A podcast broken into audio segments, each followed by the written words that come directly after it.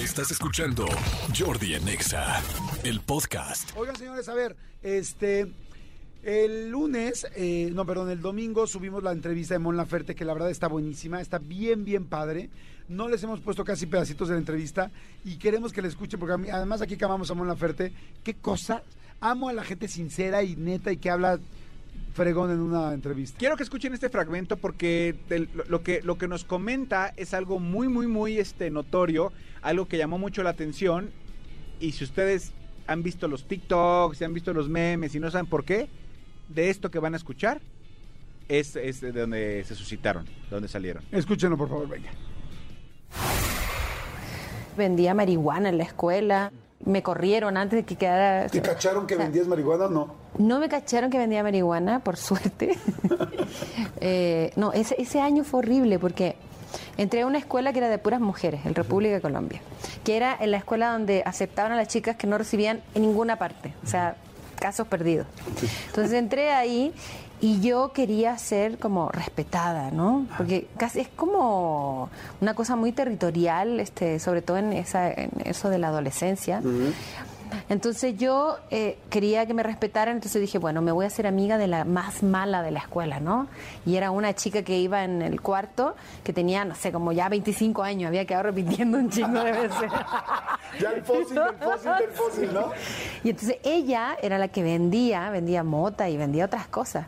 Y entonces yo me hice amiga de ella, yo chiquita, y entonces ella me dijo, bueno, pues va, te voy a hacer parte del negocio. Tú lo que tienes que hacer es como repartir ahí la mota entre las compañeras, entonces, y yo te doy un porcentaje. Y yo guardaba los churros así en los calcetines y andaba con un candado amarrado aquí en la bota porque por si me hacían algo para defenderme, dar patadas. O sea, era horrible, era una chavaca rebelde.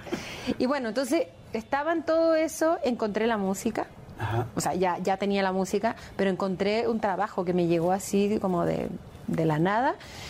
Me llamaron y me dijeron, este, hay la posibilidad de que cantes para eh, una campaña política de una candidata a diputada, no me acuerdo qué era, y te van a pagar este, tanta lana por cantar.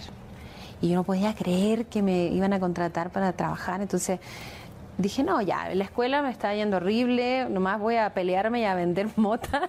Este, no tengo nada más que hacer ahí. Y encontré este trabajo, encontré la música y me fui a trabajar. Sí, y lo bueno fue que no seguí en la escuela esa donde me ponía pacheca diario. Entonces, y muy claro, pequeña. Esa no era la mejor. O sea, no era el mejor camino. el mejor camino. Oye, y entonces sales y empiezas a, este, bueno, vas a hacer la campaña política, está cantando, y luego empezaste a cantar en bares. Sí, empecé. a- bueno, ahí cantaba todos los días en esa campaña política, cantaba diario y íbamos así como. Ah, o hacer- sea, no era cantar el jingle de la campaña, No, no, sino era subirte a cantar y... Sí, era como un camión, literal un camión como con un escenario, con una bocina muy mala, pinche, que sonaba horrible. Este, y entonces yo cantaba canciones de Juan Gabriel, este ¿De Juan Gabriel? Sí, Guau. cantaba hasta que te conocí. Cantaba cumbias, así, con el con un cassette, en ese tiempo era cassette, Ajá. que traía como el karaoke, ¿sabes? Ponía y ahí cantaba Tu eso. pista y a cantar. Sí, la pista y a cantar. Y le cantaba a la gente y después, este, bueno, salía otro cantante, otro cantante y al final llegaba la candidata, saludaba y ya, ¿no? Entonces, eso era todos, todos los días durante tres meses. Ok. Entonces, en ese trabajo conocí a mucha gente. ¿no? Y ahí me empezaron a contratar que para una fiesta aquí, otra fiesta allá. Y ahí conocí gente y empecé a ir a los bares. a los bares. A los ¿Y en los bares qué cantabas? Depende, porque yo le hacía, o sea, había que trabajar en lo que sea. Entonces, por ejemplo, me decían, oye, este, ¿tienes repertorio como tropical? Y yo, por supuesto que tengo repertorio tropical, ¿no? Y no, no lo tenía, pero iba y me aprendía y conseguía. ¿Tienes banda? Tengo banda. ¿Tiene folclore? Tengo folclore. O sea, Ajá. todo lo que me pedían, pues yo... eh, Y llegas en chinga a estudiar. A estudiar. O sea, terminas estudiando más que en la escuela, ¿no? de hecho, sí. Para poder llegar a hacer todo esto. Sí, o sea, ¿Te era como- cuando te pagaban o no? Cuando entré a cantar en la campaña política, esto es una, una cosa graciosa, me pagaban 1.500 pesos chilenos, que, que, que ¿cuánto es? Como un dólar, no sé. Como un dólar por el día. No, era dos dólares por el día. Ok, no bueno. Eso ganaba. 40, 50 pesos de hoy. En ese momento sí, pero para mí era muchísimo dinero. Claro. Imagínate que comíamos pan todos los días. Claro. Eso es lo que te iba a preguntar. ¿Con ese dinero que empezabas a ganar, ayudabas en tu casa? Sí, claro. Sí, totalmente. ¿Y qué hacías? ¿Llegabas, comprabas comida, comprabas...? No, se lo daba a mi mamá. Ajá. Sí. Y en medio de esto, ¿qué te decía tu abuela? La Chepita. Mi abuela era la que estaba más feliz. O sea, Qué chingón. sí, mi mamá sufría un poco porque su hija era muy pequeña y se iba, porque aparte yo me iba a cantar y a veces llegaba tarde. Pero mi abuela era así de, no, está bien, como que ella me hacía segunda en todo, ¿no? Ajá. Eh, y me daba consejos y me decía cómo cantar y todo.